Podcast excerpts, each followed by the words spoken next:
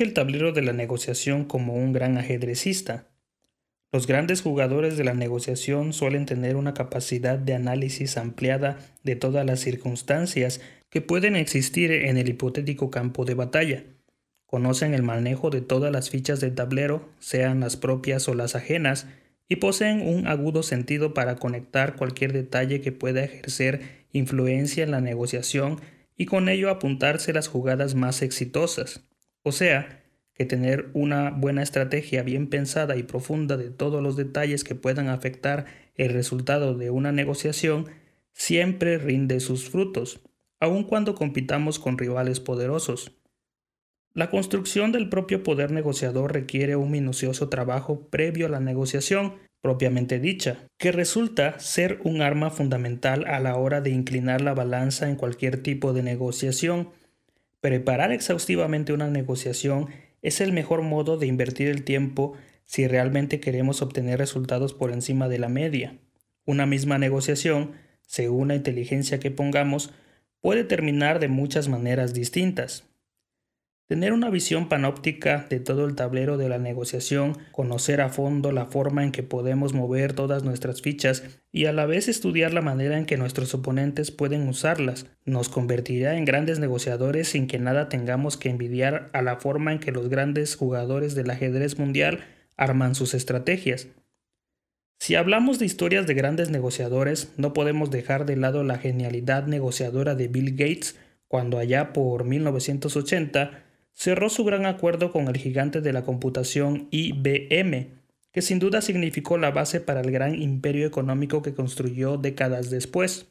Corría el año de 1975 y mientras Bill Gates todavía era un estudiante de la Universidad de Harvard, con 25 años de edad, fundaba Microsoft, la empresa con la que alcanzaría la fama mundial inusitada, sobre todo teniendo en cuenta el humilde origen de su nacimiento, después de cinco años de haberse iniciado, y a través de una estupenda negociación lograría impulsar definitivamente su carrera en los negocios de la tecnología. Aquella negociación que a priori se presentaba muy desigual entre una pequeña empresa recién creada con un representante veinteañero y una gran corporación como lo era IBM, que se suponía integrada por un equipo de asesores de primer nivel, tuvo un desenlace extraordinario en favor de Bill Gates y Microsoft. Hay un dicho popular que viene a cuento en materia de negociaciones. Al mejor cazador se le escapa la liebre. Esto significa, y de hecho ocurre muchas veces, que un oponente al que consideramos importante, ya sea por su capacidad económica o intelectual, o de cualquier otra índole, puede no prepararse de la mejor manera, y alguien con menor peso negociador pero con una buena planificación y una estrategia logre inclinar la balanza a su favor. En esta historia se advierte como un buen interlocutor como lo fue Bill Gates, con una muy buena visión de la negociación, sumado a una excelente indagación de los intereses de la otra parte, puede, Aún en contextos difíciles para negociar, encontrar caminos para lograr excelentes soluciones. La negociación entre Bill Gates e IBM, con los resultados a la vista, tuvo en el hombre de Microsoft a un verdadero estratega con una mirada satelital sobre todo el campo de juego, un manejo de cierta información sensible sobre su rival, un acabado conocimiento de los verdaderos intereses de su contraparte y a su vez la idea de cómo podía resolver sus propias debilidades para convertirlas en fortalezas. La gran corporación de la computación estaba necesitada de un sistema operativo, sus ventas y utilidades habían decrecido en los últimos tiempos y empezaba a tener problemas con sus competidores. Todas esas cuestiones integraban el contenido de la agenda de la información con la que contaba Bill Gates sobre su oponente. Como siempre, la información es una fuente de poder importante en cualquier tipo de negociación y Bill Gates bien la supo aprovechar. La genialidad de Bill Gates estuvo asociada a la forma en que presentó su producto y a la puesta en escena que hizo de él mismo, vendiéndolo como un extraordinario y novedoso sistema operativo, único en el mundo, que para IBM significaría la posibilidad de romper con el mercado de las computadoras y más aún la gran tentación de retomar un liderazgo comercial sobre sus competidores que en esos tiempos se veía tambaleante.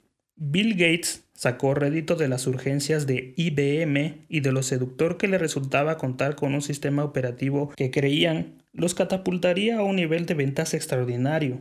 Después de su genial presentación, lo importante del trabajo ya estaba realizado, lo que le permitió con posterioridad imponer cómodamente sus condiciones. A la luz de los hechos logrados, no puede creerse cómo un Nobel empresario pudo llevárselas de ganar contra un gigante corporativo.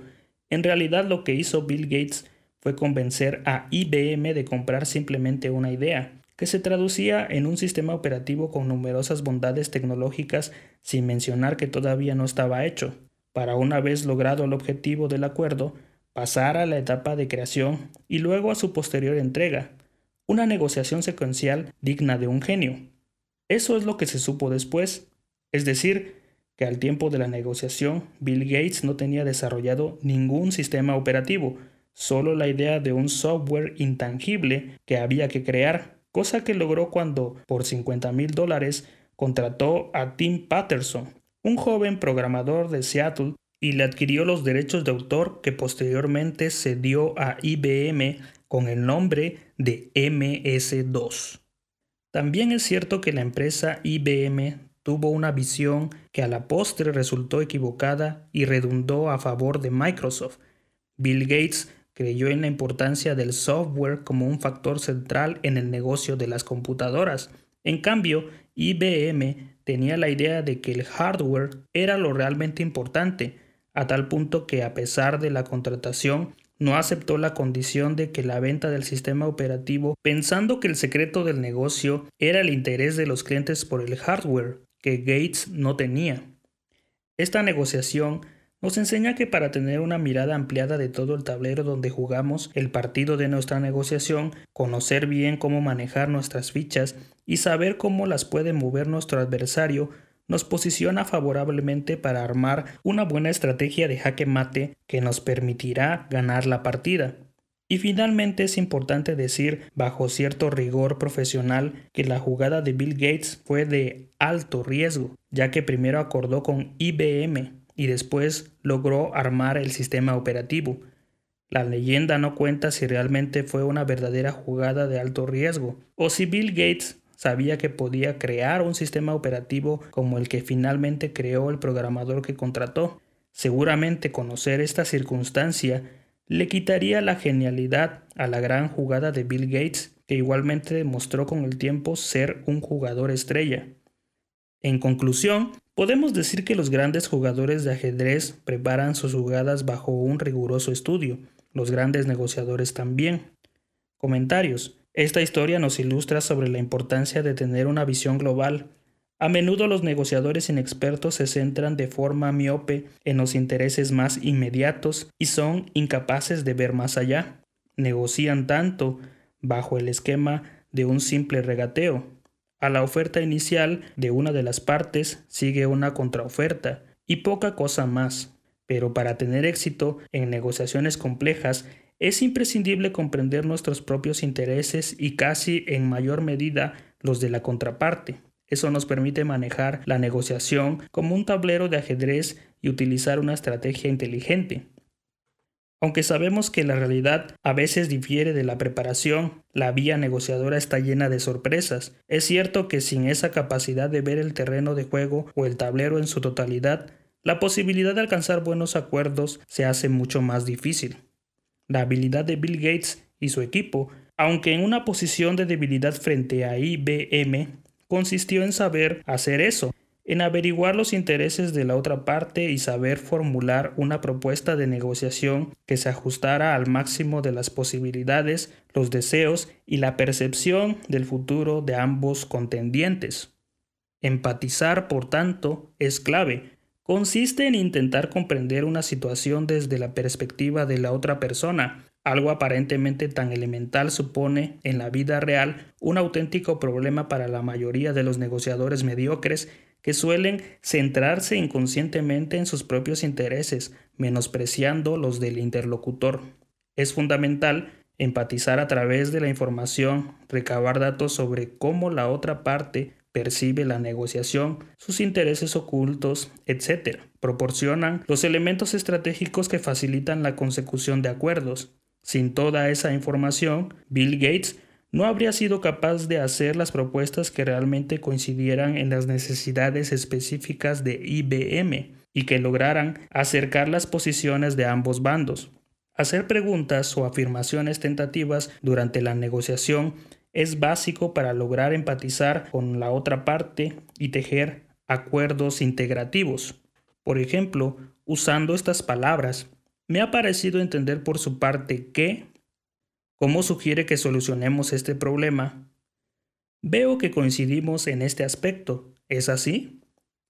No es necesario dominar el ajedrez como los grandes maestros, pero saber mirar las negociaciones desde arriba ayuda a no encerrarnos en nuestra burbuja y a abrirnos a una realidad mucho más interesante para comprender la danza de la negociación. La pregunta clave es, ¿cuál debe ser la visión o la percepción de la negociación que tiene en este momento la otra parte?